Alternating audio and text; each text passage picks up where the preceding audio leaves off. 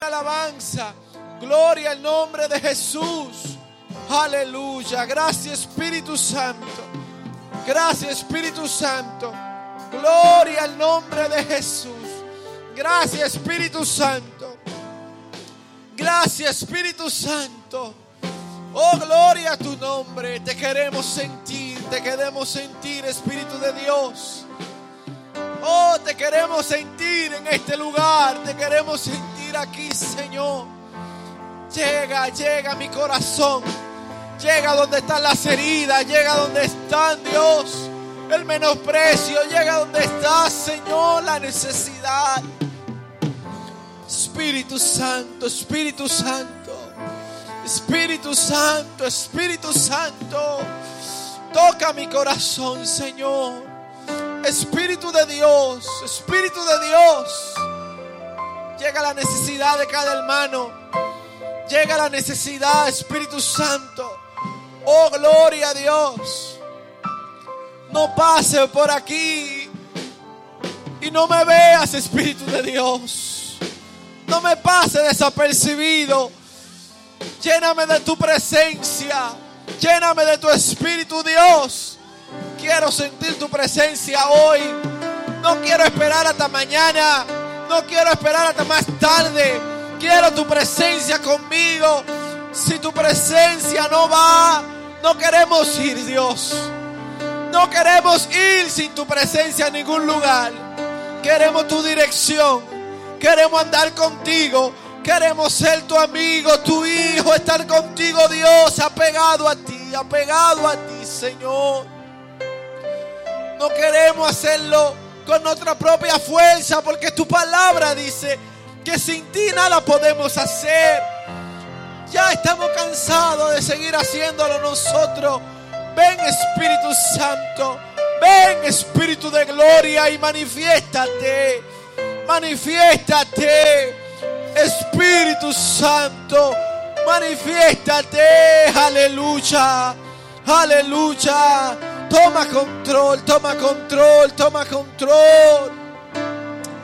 Padre bueno, en el nombre de Jesús. Aleluya.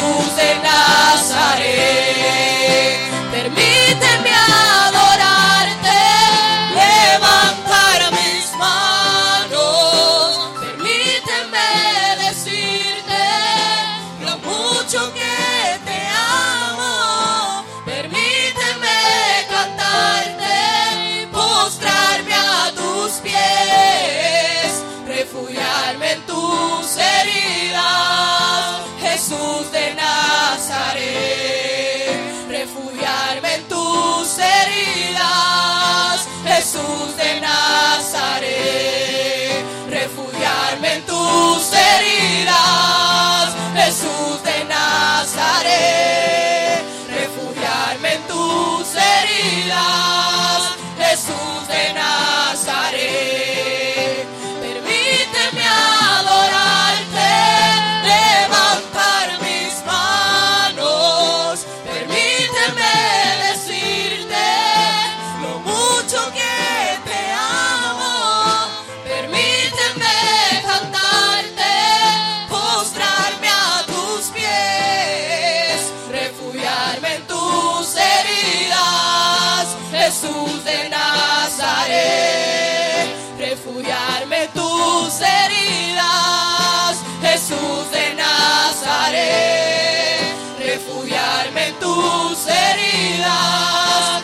Jesús de Nazaret, refugiarme en tus heridas, Jesús de Nazaret, refugiarme en tus heridas.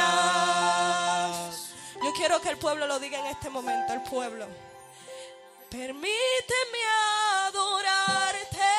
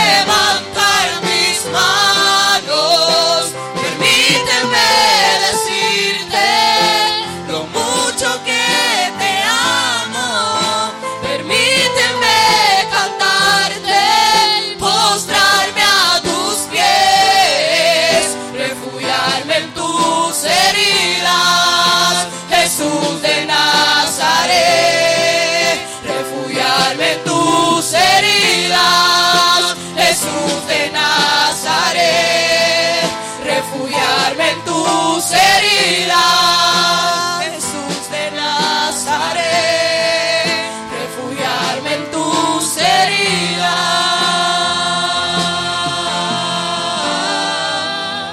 Jesús de Nazaret.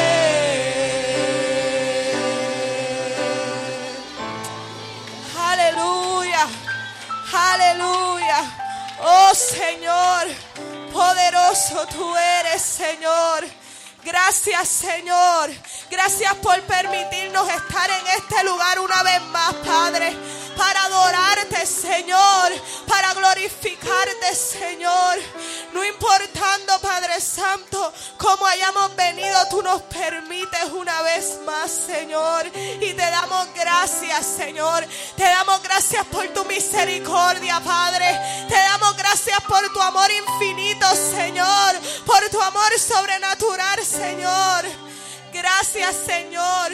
Porque si no hubiera sido por ti, Señor, si no hubiera sido por ese fuego, Señor, no podríamos estar aquí en este lugar ahora, Señor. Porque si no hubiera sido por tu fuego, Padre Santo, no podríamos adorarte, Señor. Aleluya.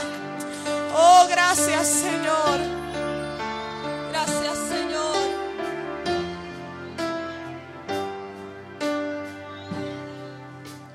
Muchas veces yo quise rendirme, dejarlo todo atrás y salir corriendo, soltar la espada y ya no batallar. Pero en mi alma había un fuego que ardía tantas veces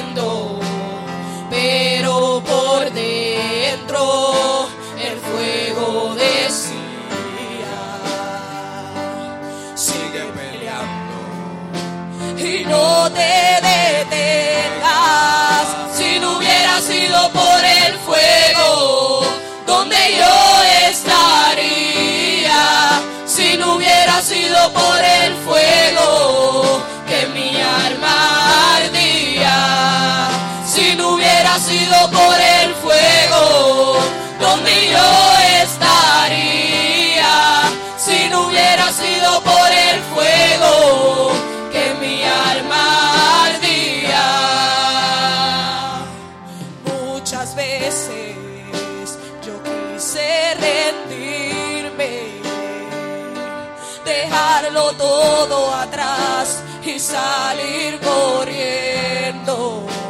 Soltar la espada y ya no batallar. Sí, Señor, pero en mi alma había un fuego que ardía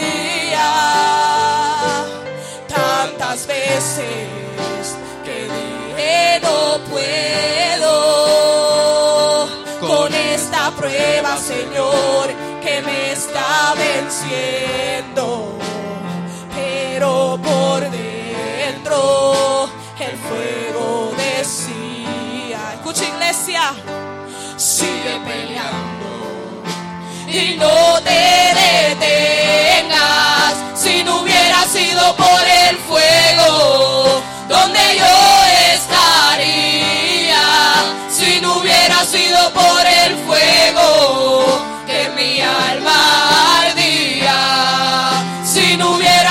por el fuego, donde yo estaría.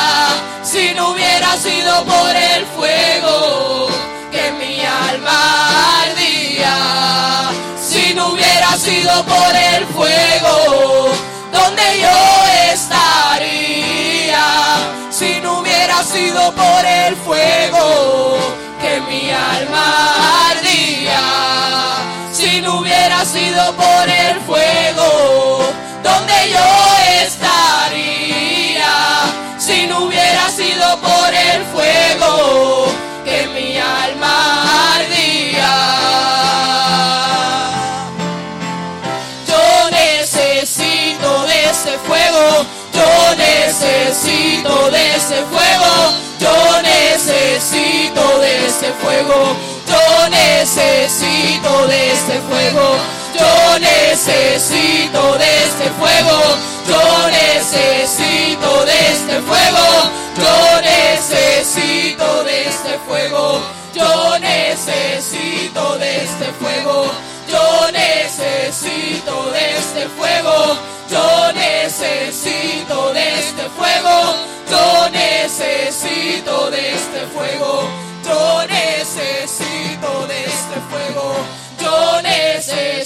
necesito de este fuego, yo necesito de este fuego, yo necesito de este fuego, yo necesito de este fuego, yo necesito de este fuego, yo necesito de este fuego, yo necesito de este fuego.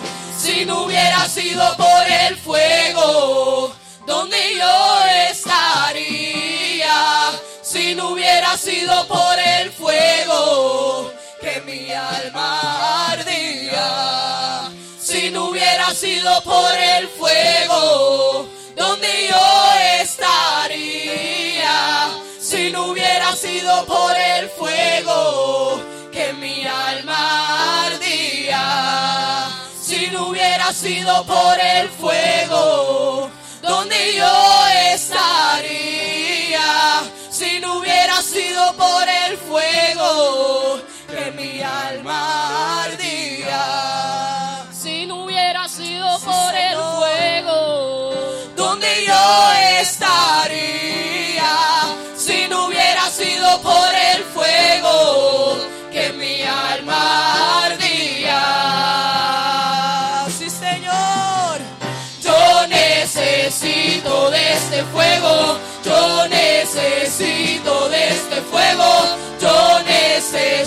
de este fuego, yo necesito de este fuego, yo necesito de este fuego, yo necesito de este fuego, yo necesito de este fuego, yo necesito de este fuego, yo necesito de este fuego, yo necesito de este fuego, necesito de este fuego.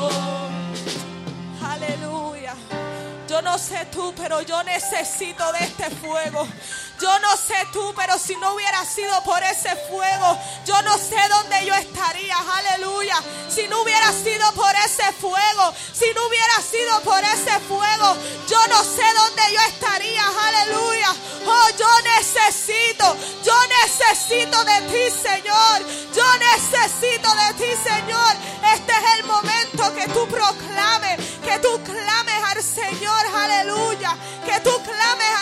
Y le digas, yo te necesito, Señor. Yo te necesito, aleluya. Yo te necesito, Señor. Oh, gracias, Señor. Porque si no hubiese sido por ti, aleluya. Si no hubiese sido por ti, ¿dónde estaríamos, Señor? Gracias por tu amor, Señor, aleluya. Poderoso tú eres, Señor. Poderoso tú eres, Señor, aleluya. Te adoramos, Señor. Señor, queremos estar en tu presencia, Señor. Oh, te adoramos, Espíritu Santo de Dios. Oh, aleluya, aleluya, aleluya. Oh, si tu presencia conmigo no va, Señor, yo no me muevo, Señor, aleluya. Yo no me muevo, Señor, aleluya. Poderoso Señor, aleluya. Te adoramos, Señor. Quiero habitar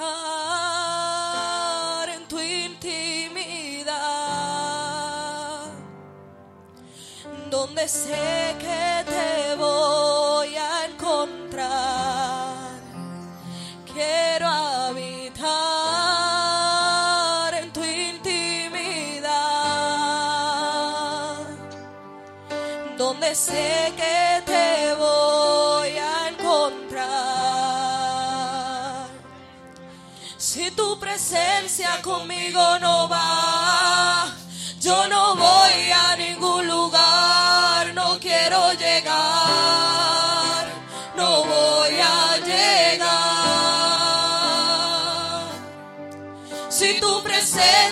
conmigo no va,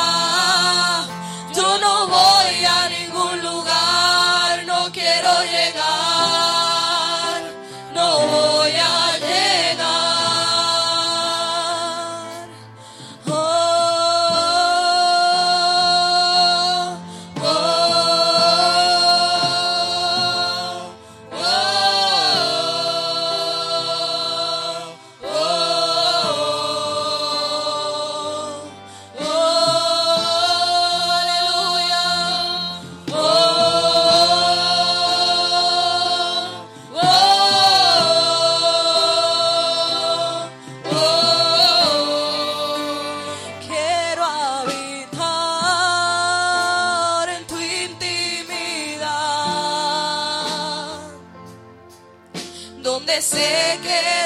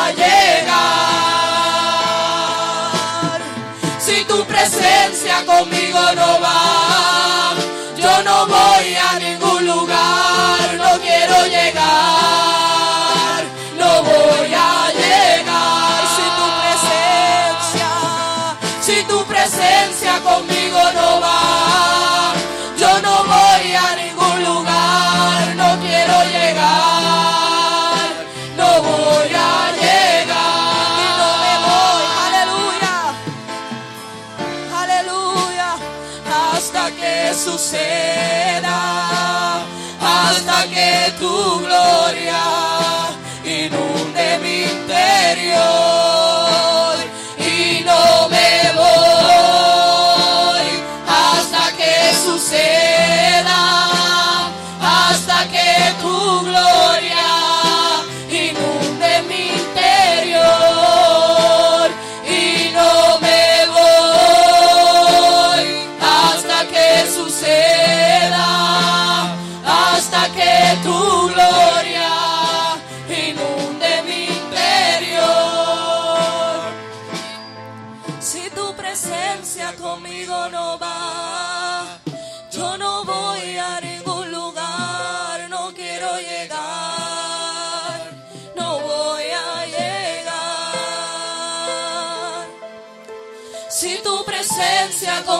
no.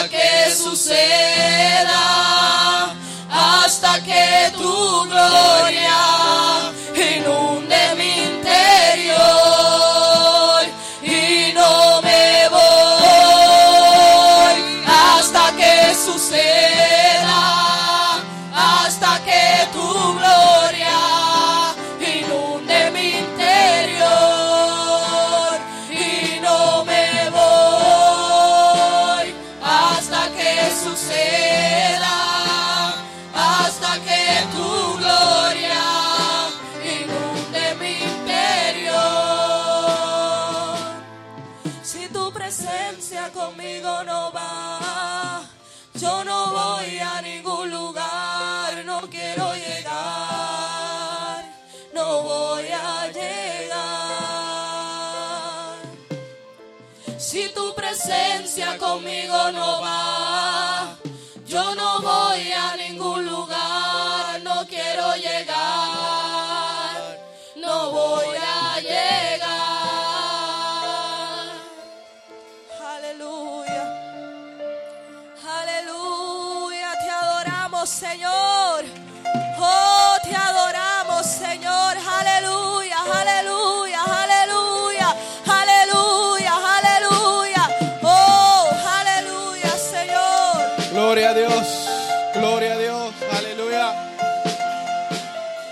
Gracias Jesús, gracias Señor, gracias Espíritu Santo, aleluya. Dale un aplauso al Señor Jesús. Aleluya, qué bueno es Dios. Aleluya. Gloria a Dios. Una presencia de Dios bien bonita, ¿ah? una comunión. Gloria a Dios. Aleluya, aleluya. Gloria a Dios. Aleluya. Sea libre alabando a Dios, hermano. Usted tiene que ser libre. A Dios se le alaba de muchas maneras, de muchas formas. Como decía ese, esa canción, ese coro. Usted puede levantar sus manos, pero usted también puede salir de sus asientos si así lo siente y ponerse de rodillas cuando la presencia de Dios esté. Usted puede gritar, usted puede alabar. Usted puede derramar lágrimas delante de Dios. Eso lo produce el Espíritu. No se turbe, no crea que, que alguien se va a burlar de usted porque usted esté llorando. Hermano, el Espíritu Santo pone a uno a hacer muchas cosas. Cuando la presencia de Dios llega es imposible que uno se quede normal. Cuando tú sientes a Dios dentro de ti, dale libertad al Espíritu Santo. Esto el mundo no lo conoce, pero usted sabe que es la presencia de Dios. Siéntase en libertad de decir Dios, yo te amo, de levantar sus manos, de alabar, de bendecir. Hable con Dios mientras su presencia esté aquí. Eso es normal, eso es normal. Lo que no es normal es si la presencia de Dios está y nos quedamos como si nada esté pasando. Entonces eso no es normal. Pero cuando la presencia de Dios usted la siente, aleluya, aleluya, usted grita, usted canta, usted salta, su espíritu, aleluya, quiere salir dentro de usted y usted tiembla. Aleluya, porque la presencia está. Gloria a Dios. Qué lindo es el Señor. Aleluya, esto no lo cambiamos por nada. Este efecto no lo produce la marihuana. Este efecto no lo produce el alcohol. Aleluya, este efecto lo produce la presencia de Dios. Aleluya. No es temporal, no va y viene, se queda con nosotros. Este efecto lo produce el Espíritu Santo. Aleluya, que mora en ti, que hizo morada en ti, que viene a tu presencia, que viene a ti y tú no sabes qué hacer y tu cuerpo se descontrola. Aleluya, y te hace reír, te hace llorar. Aleluya te da aliento, te da fuerza, te da vida. Eso lo hace el Espíritu de Dios. Dale libertad a la presencia. Dale libertad a su Espíritu cuando te toca. Gloria al nombre de Jesús. Gracias Espíritu Santo. Gracias Espíritu Santo. Sí, Él está aquí, Él está aquí. Él está aquí, Él está aquí. Gloria a Dios. Gracias Señor. Aleluya. Gracias Espíritu Santo. Gracias Señor. Ah, Santo. Aleluya. Denle un aplauso al Señor Jesús. Bendecido sea Dios por los siglos de los siglos. Gloria a Dios. Aleluya. Estamos celebrando servicio misionero hoy. Gloria a Dios. Y bueno, presentamos a la India, porque ustedes saben que en la India siempre ocurren cosas sobrenaturales ahí. Cuando no es un tsunami, un terremoto, cuando no es una cosa, es otra. ¿Verdad? Entonces presentamos a la India porque allá hay alrededor de 28 millones de cristianos. Y usted puede decir, wow, ni cuánto cristiano. Pero es que la India es demasiado grande. Es el país es el segundo más grande. Después de China, más, ah, más, más poblado. Es el segundo más poblado después de la China.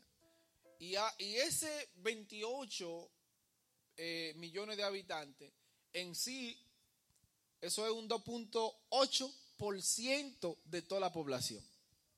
Usted, va, usted cree eso, el 2.8%. Usted se puede imaginar que ahí hay gente. O sea, podemos sacar a, los habitantes de Santo Domingo, que son 8 millones que hay allá más o menos, y metemos a la India solamente el porcentaje cristiano y hacemos un país cristiano. Y sobra gente. Así, de esa manera. Pero para la población que hay en la India esto no es nada. Y oramos por ello, es porque es solamente un 2.8% eh, y es eh, eh, como se le llama religión, como se dice religión, la cristiana viene ocupando el tercer lugar. O sea que con todo eso ocupamos el tercer lugar eh, como cristianos o país que busca a Dios, al Dios verdadero. porque sabemos que predomina mucho la religión de yo propia y donde, hermano, donde a la vaca se le considera un dios, a la vaca se le considera un dios. Yo vi algo que me dejó a mí, hermano, una vaca estaba orinando y alguien estaba tomando la orina de la vaca, como que era agua bendita, y se la estaba echando en la cabeza, porque la vaca lo estaba haciendo. A ese nivel de ignorancia está ahí, por eso pasan tantas cosas, porque han dejado el Dios verdadero para irse a, a las criaturas, y no a cualquiera, estamos hablando de animales. Amén. Así que por eso hay que orar, porque cuando pasa algo, la gente de una vez dice, la madre naturaleza. No, ninguna madre naturaleza, el Padre Dios. No hay madre naturaleza aquí que valga. Entonces la Biblia dice que la ira de Dios se revela desde el cielo cuando hacen cosas semejantes. Así que vamos a orar por la India y por los cristianos que están allá. Amén. Gloria a Dios. Después de esto vamos a recoger las ofrendas. Póngase de pie conmigo. Gloria a Dios.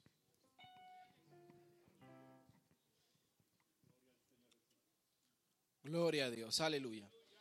Gloria a Dios. Vamos a orar presentando, ¿verdad? A la India, a los hermanos que están ahí, que hay personas que sirven a Dios y que pasan mucha persecución y tienen mucha batalla por llevar este evangelio. Aleluya. Padre, en el nombre de Jesús. Padre, en el nombre de Jesús, en esta hora presentamos, Dios, a este pueblo, Dios. Aleluya, tú eres Dios bueno y Dios misericordioso. Pedimos que tú protejas a tus hijos que están allá, que esta nación, Señor, te conozca, que tu gloria, Señor, sea manifiesta allá y que tu mensaje pueda seguir llegando, creciendo. Señor, que gente te conozcan a ti. Aleluya, que tú uses tus hijos, Dios, y lo guarde de cualquier cosa que pase, Señor. Aleluya, que tus hijos estén protegidos y cuidados por ti, Señor que tú en tu ira te acuerdas de tu misericordia, de Jesucristo, de su sangre. Aleluya, que tú derramaste por ese pueblo. En el nombre de Jesús, Señor, te lo pedimos. Gracias a Dios. También te presentamos esta nación, Señor. Dios mío, mira ese espíritu que se ha querido apoderar de esta nación también. De matanza, Dios mío, aleluya, sin justificación ninguna, usado por un espíritu maligno, Señor, para dañar esta nación, Señor. Guárdanos, Señor, que nuestra vida esté siempre escondida en ti, Señor amado. Ten misericordia de esas familias, Señor, que perdieron, aleluya, a sus seres queridos. Aleluya, cuando alguien empezó a tirar y a matar a gente, Dios mío, sin conocerla, gente que son padres, que son hermanos, que son hijos. Señor, tú ten misericordia en el nombre de Jesús de esta nación, Señor, donde hay muchas personas que te sirven a ti también. Donde hay muchos hermanos, Señor, hijos tuyos, Padre. Ten misericordia en el nombre poderoso de Jesús. Gracias, Dios amado. En el nombre de Cristo. Ahora te presentamos las ofrendas y los diezmos, Señor, aquellos que van a ofrendar para ti, que tú recibes estos diezmos y estas ofrendas y que tú, Señor, los reciba con olor fragante y que derrames bendiciones hasta que sobreabunde sobre cada hermano. En el nombre de Jesús. Amén. Gracias, Señor. Aleluya.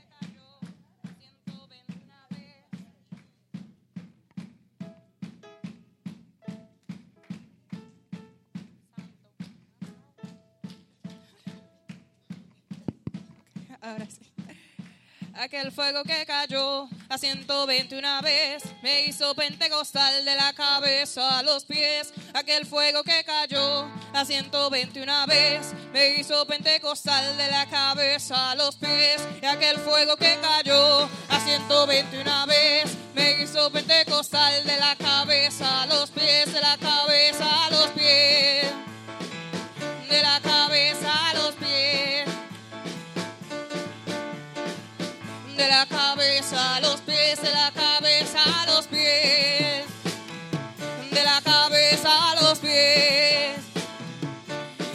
fuego que cayó a 121 vez me hizo pentecostal de la cabeza a los pies. Y aquel fuego que cayó a 121 vez me hizo pentecostal de la cabeza a los pies. Y aquel fuego que cayó a 121 vez me hizo pentecostal de la cabeza a los pies.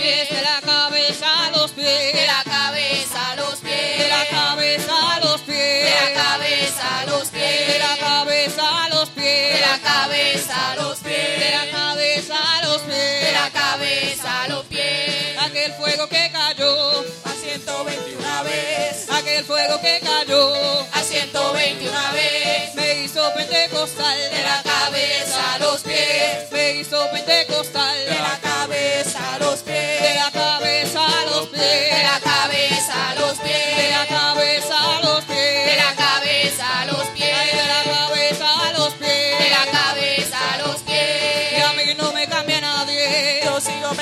Pentecostés. Dígame que no me cambia nadie. Yo sigo Pentecostés. Dígame que no me cambia nadie. Yo sigo Pentecostés. Es que a mí no me cambia nadie. Yo sigo Pentecostés.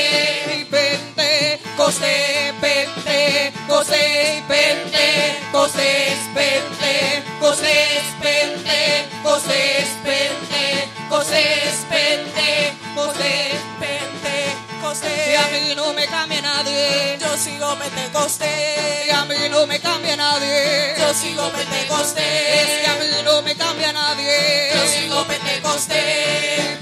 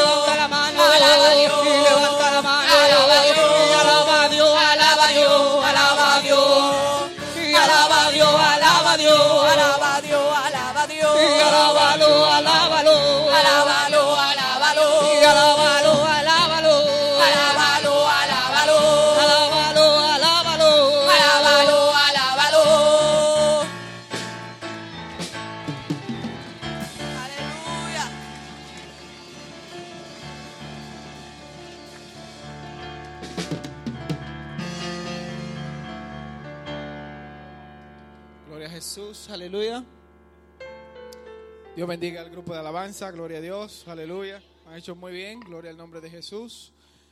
Aleluya, ahora vamos a escuchar palabra de Dios. ¿Cuántos quieren escuchar palabra de Dios? Aleluya, ya que el Señor le ponga el cherry al postre ahí con un mensaje. Gloria a Dios. Así que le voy a decir que se queden así mismo como están. Gloria a Dios. Solo incline su rostro. Vamos a orar por el predicador ahí. Gloria a Dios. Aleluya. Padre, en el nombre de Jesús, en esta hora, Dios poderoso, damos gracias, Señor. Aleluya por tu manifestación, por tu presencia en medio nuestro. Ahora te pedimos, Señor, que tú nos hables. Tú conoces nuestra necesidad, nuestra flaqueza, nuestras debilidades. Tú conoces lo que nos hace falta, Espíritu de Dios. Te pedimos que tú nos lo hagas saber por medio de tu Espíritu Santo, usando a tu siervo de manera sobrenatural y poderosa a través de las escrituras, Padre. Queremos escuchar tu voz, porque cuando tu siervo se para aquí, no olvidamos que es Él y nos imaginamos que es tu Espíritu Santo y creemos que es tu Espíritu Santo hablando a nuestras vidas, Señor, y hablando a lo que necesitamos y a lo que nos perfeccionas, aleluya, como creyente. Usa tu siervo de manera sobrenatural, Dios. Háblanos en el nombre de Jesús. Amén. Gloria a Dios.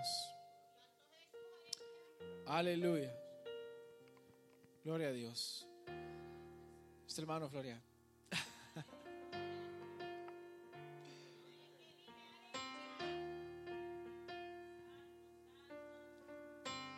Amén. Dios les bendiga, hermanos y hermanas, en esta hermosa mañana en la cual estamos reunidos para tributar honor y gloria y culto al único que siempre ha sido digno de gloria, de honor y culto y es nuestro Dios, nuestro Señor y Salvador Jesucristo.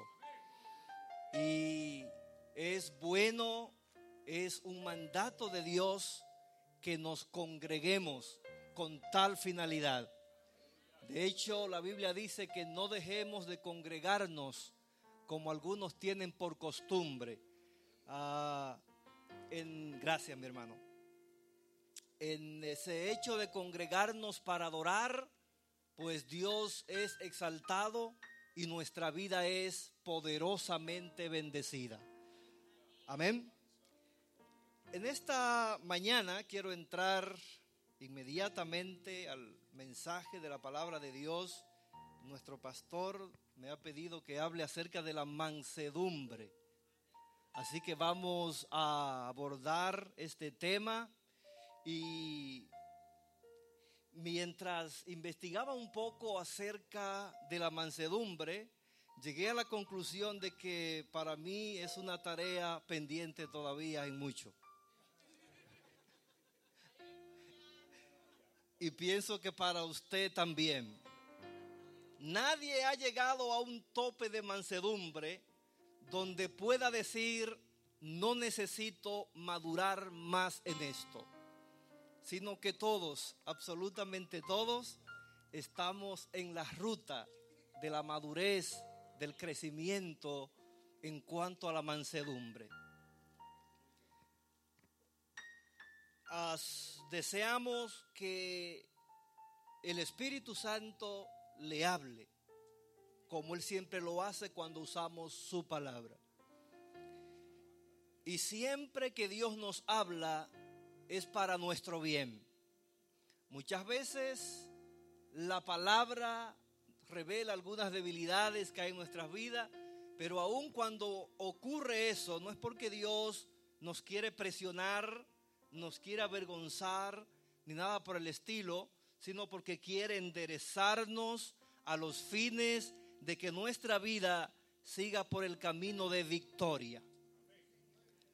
Así que ojalá salgamos hoy de este lugar con la mentalidad aún más fuerte de que necesito ser más manso no menso, sino manso y mansa, como lo es nuestro Señor y Salvador Jesucristo. Quiero que abras tu Biblia, por favor, en el libro de Mateo capítulo 12. Vamos a leer dos versículos, el versículo 18 y el versículo 19. Ah, en ningún lugar de estos dos versículos usted encontrará la frase o la palabra mansedumbre, pero es obvio que el espíritu del texto, que en el contenido del texto se habla claramente de mansedumbre. Mateo capítulo 12, versículo 18 y 19. Bueno, algunos hermanos se ponen de pies, pues vamos a acompañarle, porque van a estar un buen rato sentados. Recuerden que predico extenso. No, no creo. De hecho, ahora predico más extenso que antes. En República Dominicana La iglesia madre me invitaban con mucha frecuencia a predicar y el pastor siempre decía, hoy nos vamos a comer temprano, caliente, porque va a predicar Eduardo. A veces predicaba solo 20 minutos literalmente hablando. Eso era lo que entendía que tenía que dar. Y una vez terminaba eso, pues entregaba el micrófono. Si Dios nos da un mensaje para dar y termina ese mensaje y queremos seguir añadiendo, probablemente dañemos un poco la cosa. Entonces, Dios nos ayude a aprender a terminar. Mateo 12, 18 y 19, leemos la palabra en el nombre del Señor. He aquí mi siervo a quien he escogido, mi amado, en quien se agrada mi alma. Pondré mi espíritu sobre él y a los gentiles anunciará juicio. No contenderá, ni voceará, ni nadie oirá en las calles su voz. Señor, gracias te damos. Gracias porque tú has ministrado mi propio corazón mientras preparaba lo que voy a compartir con tu pueblo en esta mañana. Ten misericordia de nosotros. En el nombre de Jesucristo. Amén. Amén. Gracias. Pueden sentarse. Creo que ustedes saben que desde el Antiguo Testamento y empezando en el Antiguo Testamento, Dios prometió al pueblo de Israel que le enviaría un Mesías. Desde el anuncio, ellos albergaban la esperanza, la expectativa, la llegada de ese Mesías. Nada más que en la mentalidad del pueblo judío, cuando pensaban en un Mesías o en el Mesías que Dios había prometido les enviaría,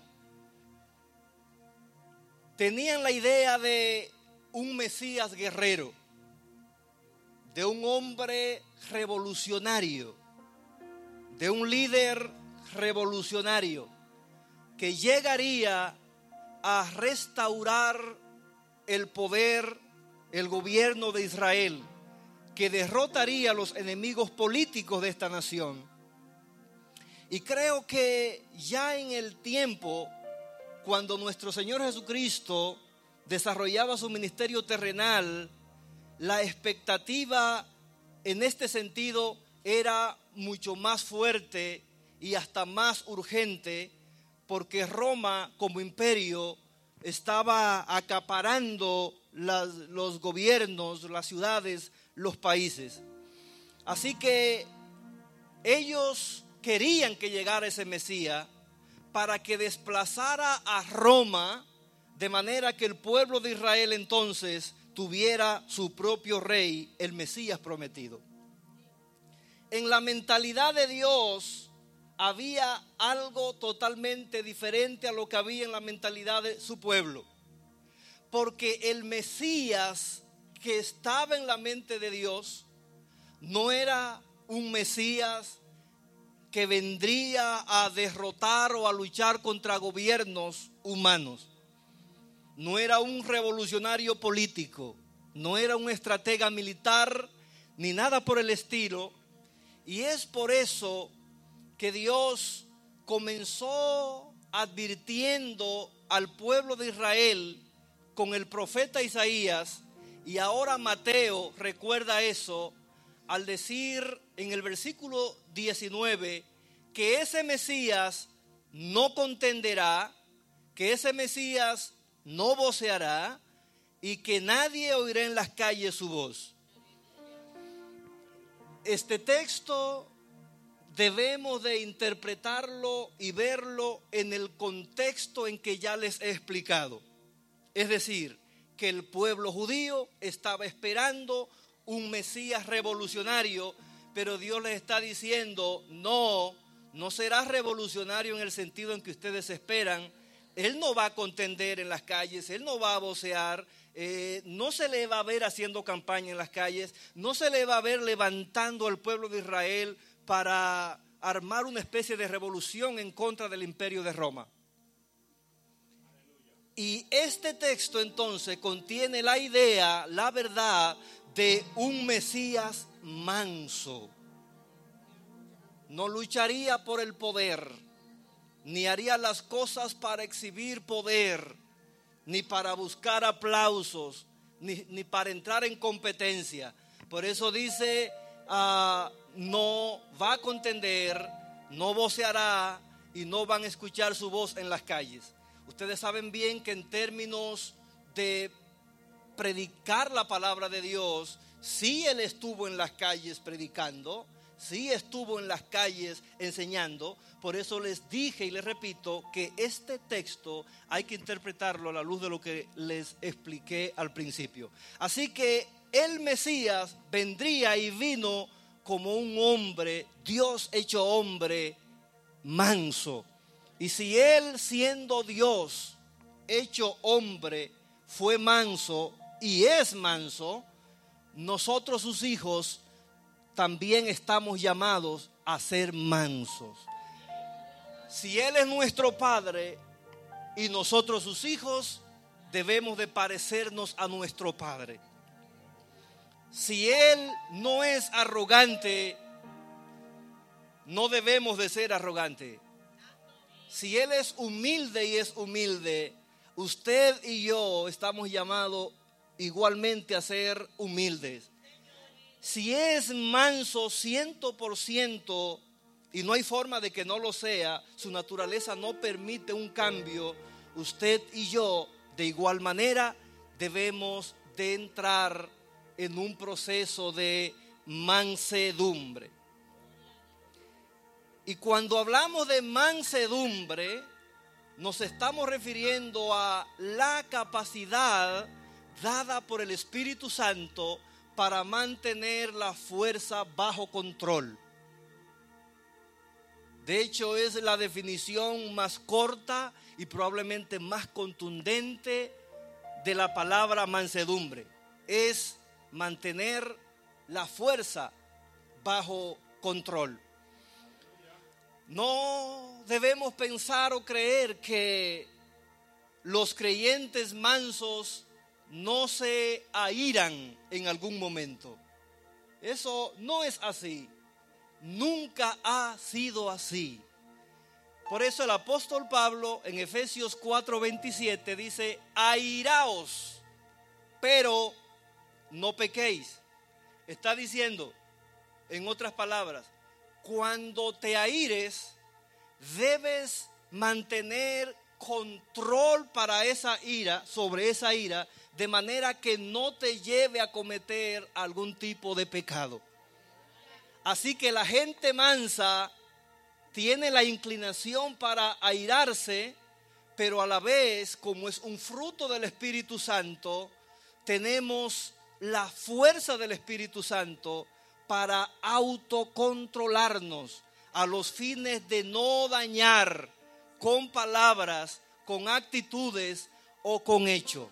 Mansedumbre es autocontrol, es autodominio, es no dejarte gobernar por lo que sientes, sino tú gobernar tus sentimientos, muy especialmente el sentimiento de la ira. No pocas personas encuentran problemas casi en todos lados por la falta de control o de dominio propio. Muchas personas no pueden dominarse, no pueden controlarse, pierden amigos, dañan relaciones, arman un rebú donde quiera que van, a la iglesia, en el trabajo, la universidad, la familia, donde quiera arman un rebú, porque son víctimas de lo que sienten. Y una vez están bajo ese sentimiento, simplemente se dejan guiar por eso. Dios te puso el sentimiento no para que te guíe. Quien te va a guiar a toda verdad, ¿quién es? La presencia del Espíritu Santo. Tú no puedes controlar el Espíritu Santo, pero puedes controlar la ira que está en ti, porque el Espíritu Santo te controla a ti. Ahora, uno te- tendría que preguntarse entonces, ¿realmente me controla a mí el Espíritu Santo?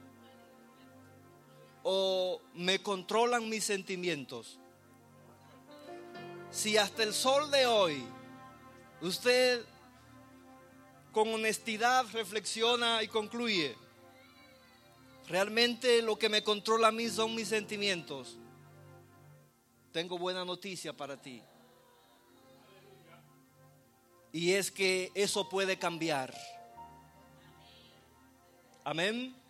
Probablemente has cometido uno, otro errores en cadena por el descontrol que hay en tu vida. Pero tu vida puede pasar de descontrol al control por el poder del Espíritu Santo. El primer paso es ese, uno reconocer que necesita la ayuda del Espíritu Santo para autodominarse, orar, buscar la presencia de Dios, llenar tu vida, tu mente, tu corazón de la palabra de Dios y entonces el Espíritu Santo tomará control de todo tu ser y pasarás de ser una persona títere de tus propios sentimientos y emociones a una persona instrumento usada por el poder del Espíritu Santo. Amén. ¿Cuántos quieren ser controlados por el Espíritu Santo?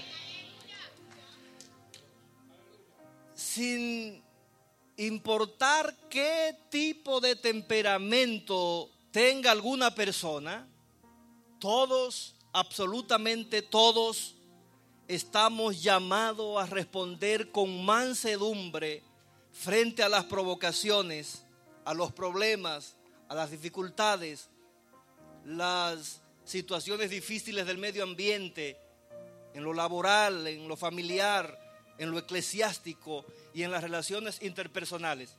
Aclaro esto porque a lo mejor alguien dice, una persona tranquila es mansa. No necesariamente. Porque hay personas dañinas que están inclinados a dañar a otros de alguna manera. Y alguien inclinado a producir daño no es manso, aunque tenga un temperamento flemático melancólico. Puedo ser tranquilo, pero no necesariamente manso. Y hay personas que son muy expresivas, pero no puedes decir que no son mansas. Porque la mansedumbre no es específicamente un asunto de temperamento, sino de autocontrol o autodominio a los fines de evitar producir daño a los demás o a ti mismo. Amén.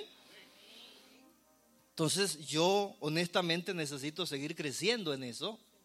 Y yo no sé si soy yo solo en esta mañana o si usted se une a mí. Únase a mí, por favor, para no sentirme tan solo.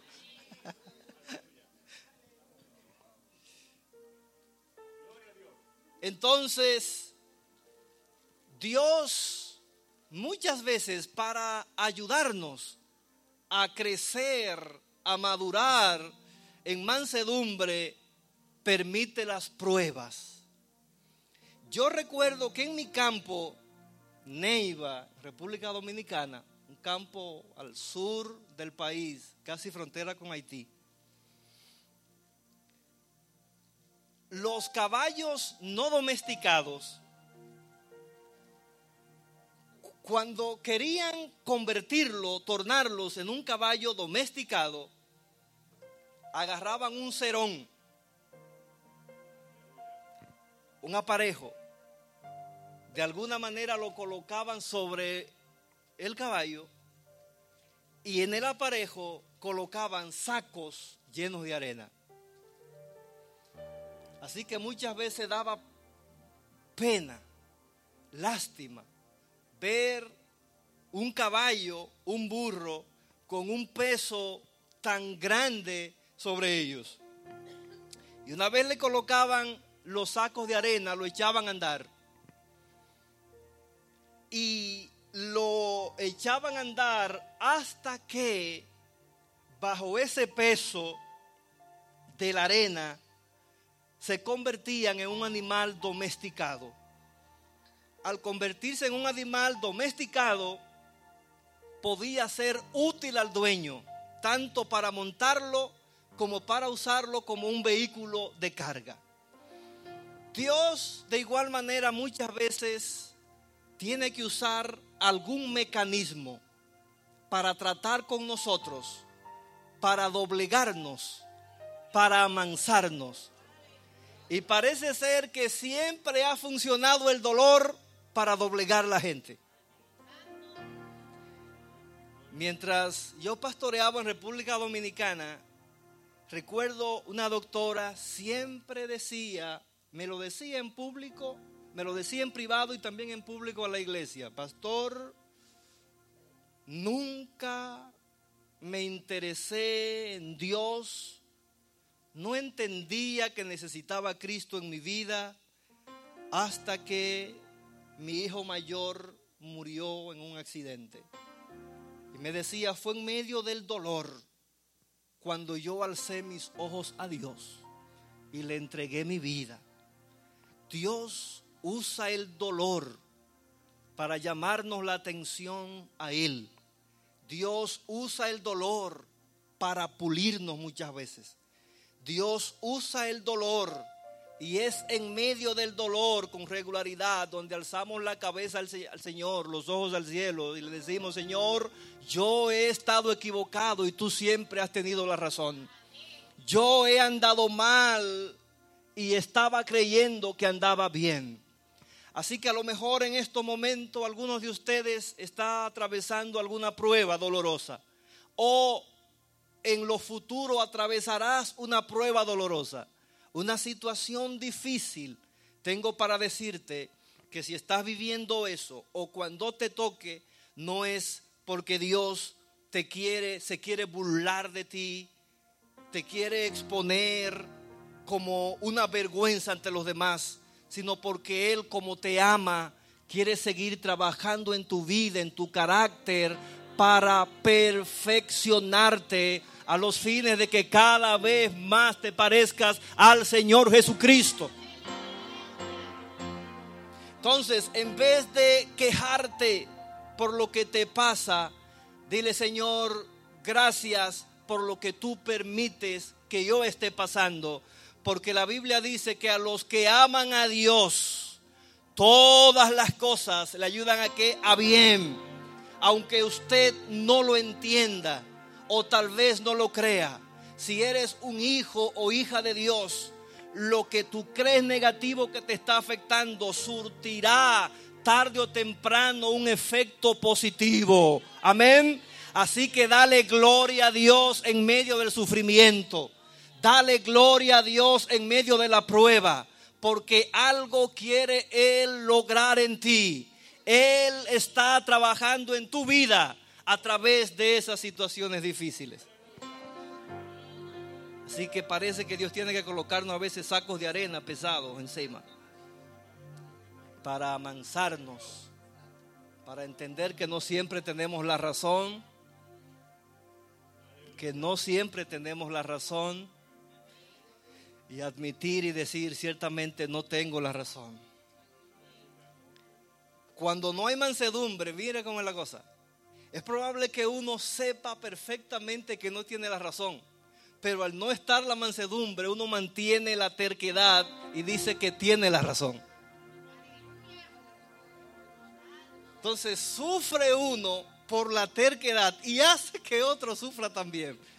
Es que eso no solamente te afecta a ti, sino que afecta a quienes te rodean.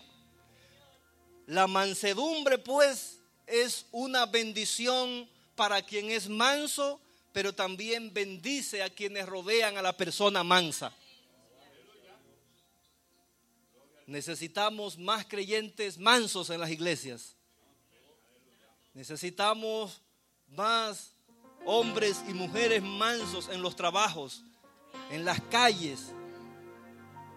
Ustedes conocen muy bien la necesidad que tenemos en estos tiempos, tal vez más que en tiempos pasados, de tener gente mansa, Estamos en un mundo problemático, en un mundo donde hay provocaciones, en un mundo donde hay burlas, en un mundo donde la gente te anda buscando problemas de alguna manera, donde te quieren molestar de alguna manera.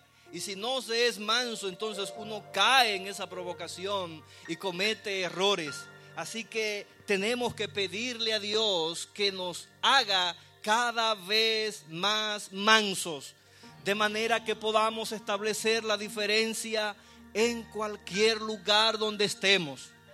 Que si estamos rodeados de gente altanera, problemática, entonces nosotros seamos el punto de referencia contrario, de manera que la gente pueda decir, sí, pero ese o esa es un hombre manso realmente. Amén. Estoy señalando para el techo, de hecho, no estoy diciendo ni, para acá ni para allá.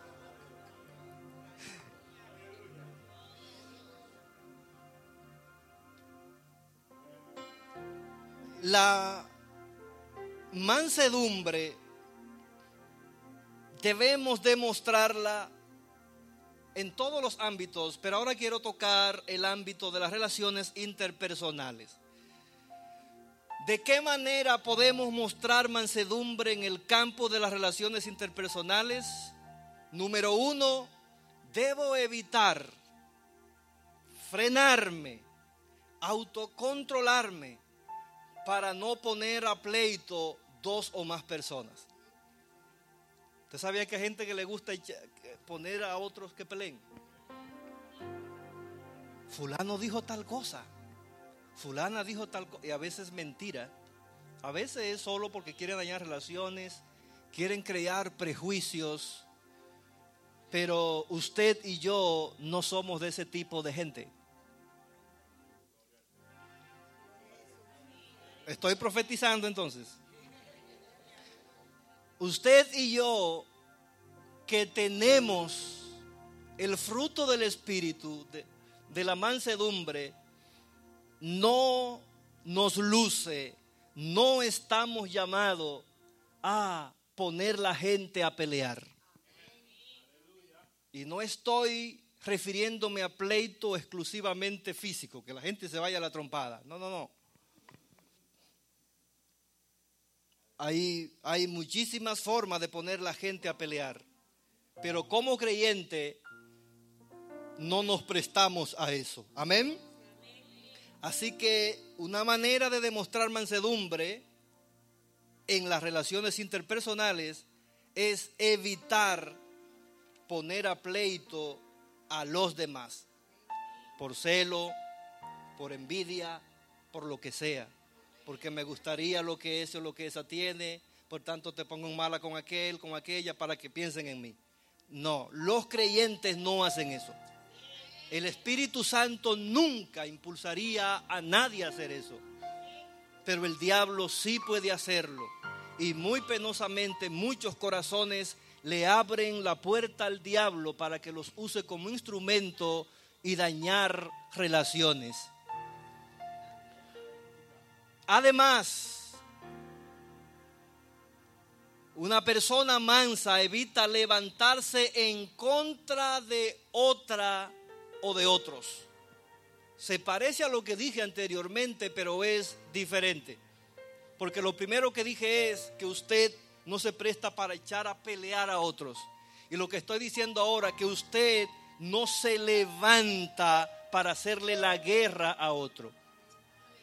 Escucha, no te cruces en el camino de nadie a menos que sea para bien de esa persona delante de quien te cruzas. Si no es para bendición, no te cruces en el camino de esa persona. Si no es para edificación de esa vida, no te cruces en el camino de esa persona. Si es para pleitear, si es para dañar, si es para agredir, si es para competir, salte del camino. El libro de Romanos 12, 18 dice, en cuanto dependa de vosotros, estad que en paz con todos los hombres. Nadie puede estar en paz con otro a menos que haya mansedumbre en su corazón. No se puede vivir en paz sin vivir en mansedumbre.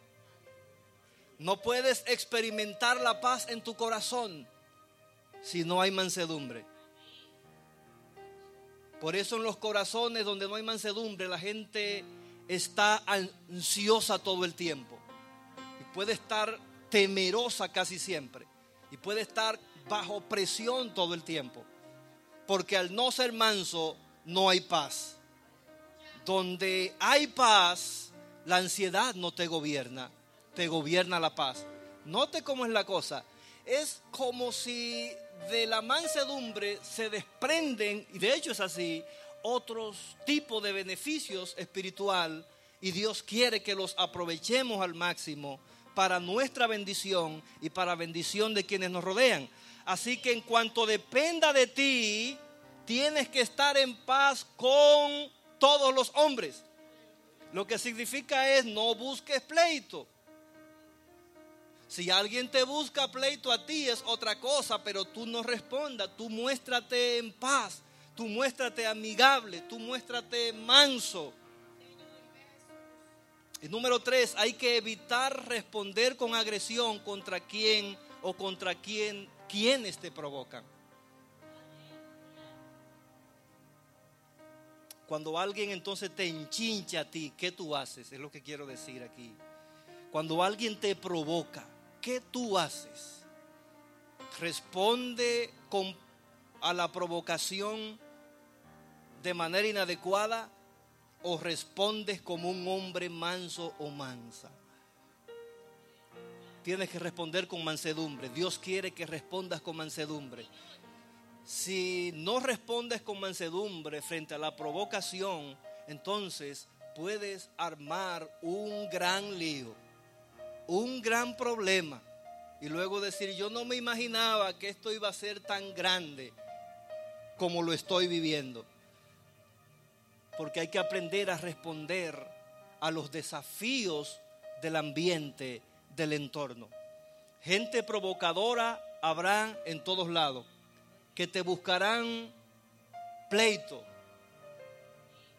se burlarán de ti para ver qué tú haces te pueden empujar físicamente hablando para ver qué tú haces.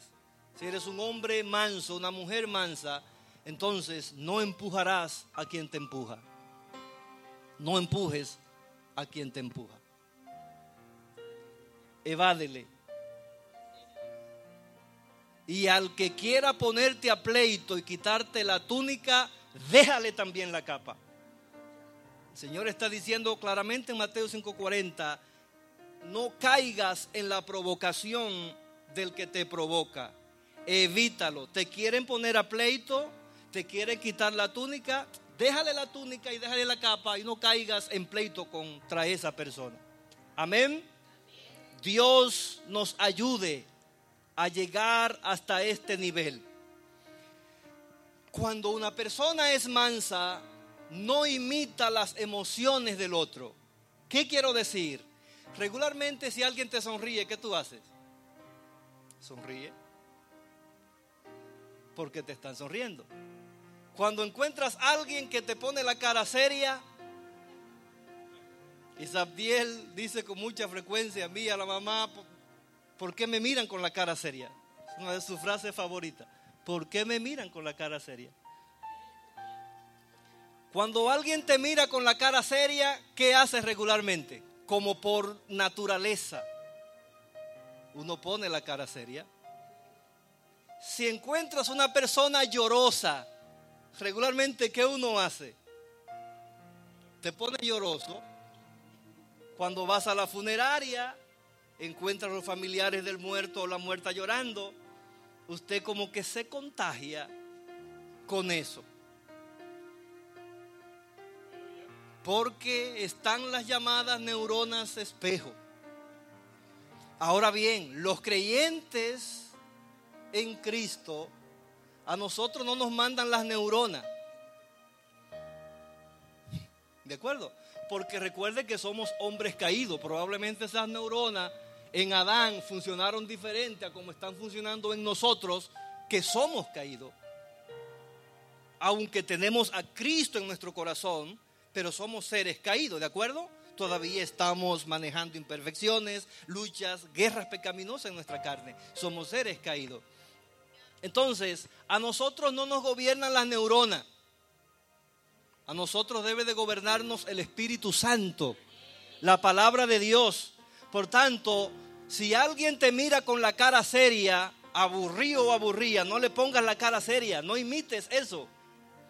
Tú eres un hombre manso, sonríele.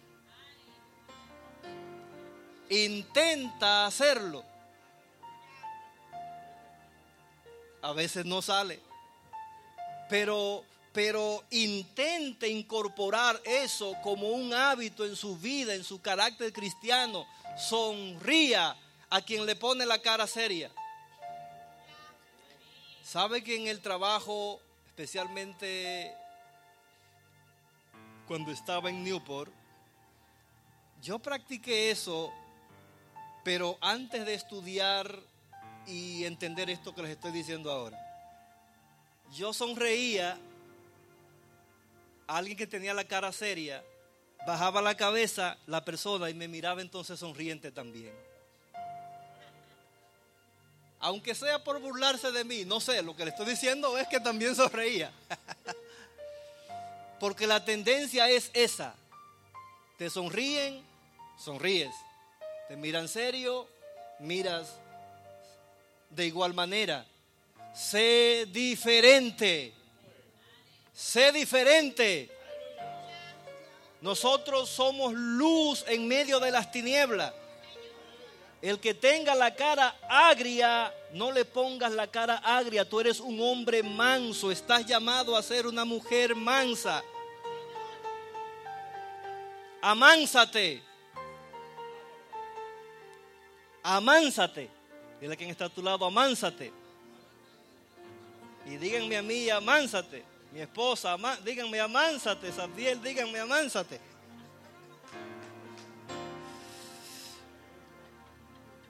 Entonces, no respondas al medio, a los estímulos del medio, de acuerdo a la provocación. No, no, no, no. Responde de acuerdo a lo que Dios dice en la Biblia. Y Él te está diciendo que seas un hombre manso, una mujer mansa. Hay que mostrar mansedumbre no solo en el marco de las relaciones interpersonales y en el marco de las relaciones familiares, matrimoniales y en el marco de la crianza a los hijos especialmente, sino que debemos también demostrar mansedumbre en la administración de las cosas sagradas. Quiero que entienda mejor esto, escuchando lo que dice Primera de Pedro 3:15, y estad siempre preparados para presentar defensa con mansedumbre y reverencia ante todo el que os demande razón de la esperanza que hay en vosotros. La enseñanza de la palabra de Dios, la predicación de la palabra de Dios es un asunto sagrado. ¿De acuerdo? Ahora, esto este ministerio hay que desarrollarlo en un espíritu de mansedumbre. No estamos llamados a usar la fuerza humana en las cosas sagradas.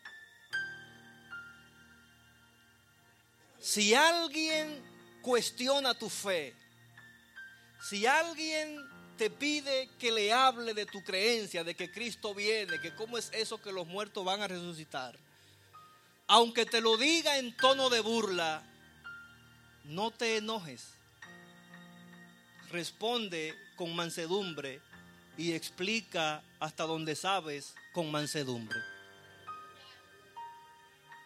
No agredas a la persona que se está burlando de ti al pedirte que le expliques lo que dice la Biblia. No tienes por qué decirle, mira, tú te vas a ir al infierno si sigues así probablemente se vaya, pero eso no es cosa tuya. Nuestra función es predicar la palabra de Dios. Amén. Y dejar los resultados en manos del Espíritu Santo. Como maestros, predicadores de la palabra de Dios, Dios no está esperando que busquemos algún resultado. Eso es un asunto del Espíritu Santo. El que convence es el Espíritu Santo. Por tanto, mi único cuidado como predicador es dar, soltar la palabra de Dios y el Espíritu Santo la usará como su espada para tratar con los corazones, para cortar, para enderezar, para advertir, para corregir. Pero no usar la fuerza de la manipulación y se usa de las amenazas. Yo recuerdo, fui a una convención de jóvenes en Dominicana una vez y invitaron a un predicador extranjero y al motivar la ofrenda usó mucha manipulación y eh, pidiendo los anillos de boda y de todo, que si no tienes dinero efectivo, lleva tus anillos de boda. Y, y yo al final me dije, déjame ver qué va a pasar aquí. Al final pasaron algunas mujeres llorando, mire, yo eché mi anillo de boda ahí, pero yo quiero mi anillo de boda hacia atrás. y bien hecho. No manipules en lo sagrado. Eso daña la cosa. Eso le echa jabón al sancocho. Nadie se va a convertir por tu fuerza. Nadie acepta a Cristo por fuerza humana. Nadie. Porque la Biblia no dice que es con fuerza humana que la gente va a responder al mensaje de la palabra de Dios.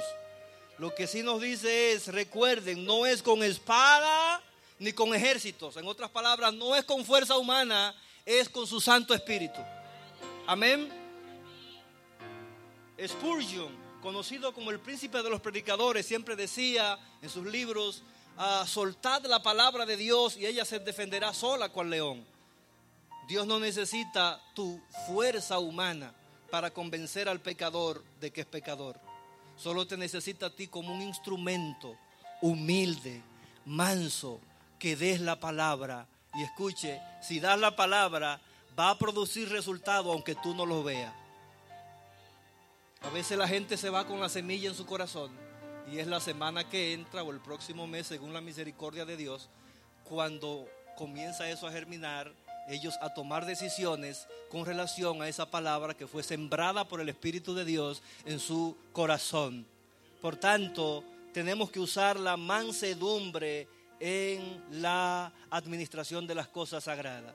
No diezmamos por la fuerza, no ofrendamos por la fuerza, pero sí enseñamos que la Biblia bendice al dador alegre y cuando no hay cuando uno no es un dador alegre, adivoso, entonces también vienen las consecuencias. Es decir, lo que tenemos que enseñar es lo que dice la Biblia con espíritu de mansedumbre y Dios hará.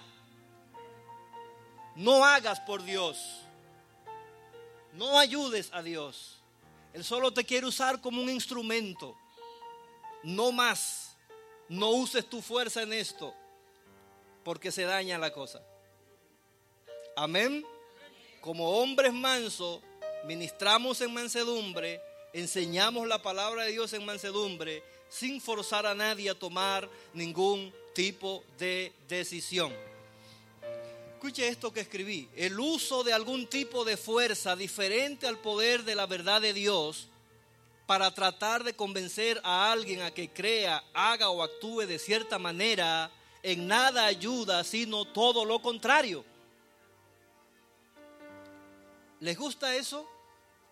Tal vez no les gusta, pero ni modo. El uso de algún tipo de fuerza diferente al poder de la palabra de Dios para tratar de convencer a alguien a que crea, haga o actúe de cierta manera, en nada ayuda, sino todo lo contrario. Simplemente tu fuerza, mi fuerza, no sirve para lo sagrado, solo somos instrumentos de Dios. Creo que están entendiendo este concepto. Amén. Amén. La mansedumbre, y con esto termino, la mansedumbre del Señor Jesucristo en todas las circunstancias que vivió es el modelo de mansedumbre que debemos reproducir en nuestras vidas hoy. Y hay dos circunstancias que yo quiero resaltar donde el Señor Jesucristo mostró mansedumbre. No porque solo son dos, sino porque me llama la atención esas dos. Primero, en aquella ocasión cuando un fariseo invita a Jesús a su casa a comer. Se narra esto en Lucas capítulo 7, versículo 44 al 46. Jesús no le dijo, invítame. Jesús no se apareció a la fiesta, sino que el fariseo, el religioso, lo invitó a su casa y Jesús fue. La cultura de los judíos de ese tiempo mandaba que quienes recibían alguna persona en su casa, un forastero o un invitado como esta ocasión, tenían que brindarle cierto tipo de cuidado, que incluía lavar los pies de esa persona, porque como ustedes podrán saber, no habían calles asfaltadas, sino caminos polvorientos y el tipo de calzados que usaban era abierto, una sandalia, así que los caminos polvorientos ensuciaban los pies, las heces fecales de los animales en el camino. Así que había que lavarle los pies, había que darle un beso en la mejilla y echarle aceite en la cabeza. Cuando usted lee la historia, descubre que Jesús le dice a este hombre, mira, yo vine a tu casa y tú no me lavaste los pies. Tú no me diste beso y tú no me echaste aceite en la cabeza. Y que Jesús se exprese de esta manera me hace entender que los demás que acompañaron a Jesús y otros invitados que estaban en la fiesta, sí le lavaron los pies, sí le dieron un beso de bienvenida como mandaba la cultura, y sí le echaron aceite en la cabeza. Al único que dejaron con el moño hecho, para usar un lenguaje popular, fue a Jesús. Probablemente el fariseo lo hizo todo a propósito que quiero este que cree que es el Mesías, que es el Hijo de Dios, lo voy a llevar a mi casa para avergonzarlo en público. No se mostró amable con el Señor. Ahora bien, ¿cómo reaccionó Jesús frente a eso? Es lo que llama la atención. Frente a esa descortesía, ¿qué hizo el Señor Jesucristo? ¿Se enojó contra el fariseo? No se enojó ¿Planificó alguna venganza? No planificó ningún tipo de venganza. Algún tipo de represalia ninguna. ¿Por qué? Él era manso y mostró mansedumbre aún en medio de esta descortesía. Y cuando son descortés con usted, cuando a lo mejor reconocen a todo el mundo y usted con justicia lo merece y todo el mundo lo sabe y no lo hacen, ¿Cómo te sientes? ¿Cómo reaccionas? ¿Con mansedumbre? ¿Pataleando? Dices, me voy. No sé por qué a todo el mundo le dieron aplauso menos a mí. No sé por qué a todo el mundo le dieron un pergamino menos a mí. Si imitamos a nuestro Señor Jesucristo, no importa que sean descortés con nosotros, no buscamos represalia, no nos enojamos, no pataleamos, no armamos un lío por eso, sino que nos mantenemos sirviendo en humildad, puesto que lo hacemos para gloria y para honra del Señor. Pero está el otro, la otra circunstancia, lo último, el último subtítulo, el momento cuando Jesús anuncia la traición de Judas Iscariote. Jesús sabía desde siempre, puesto que es omnisapiente, sabía desde siempre que Judas le iba a traicionar. ¿Sí o no? Probablemente Judas sabía también o sospechaba que Jesús lo sabía.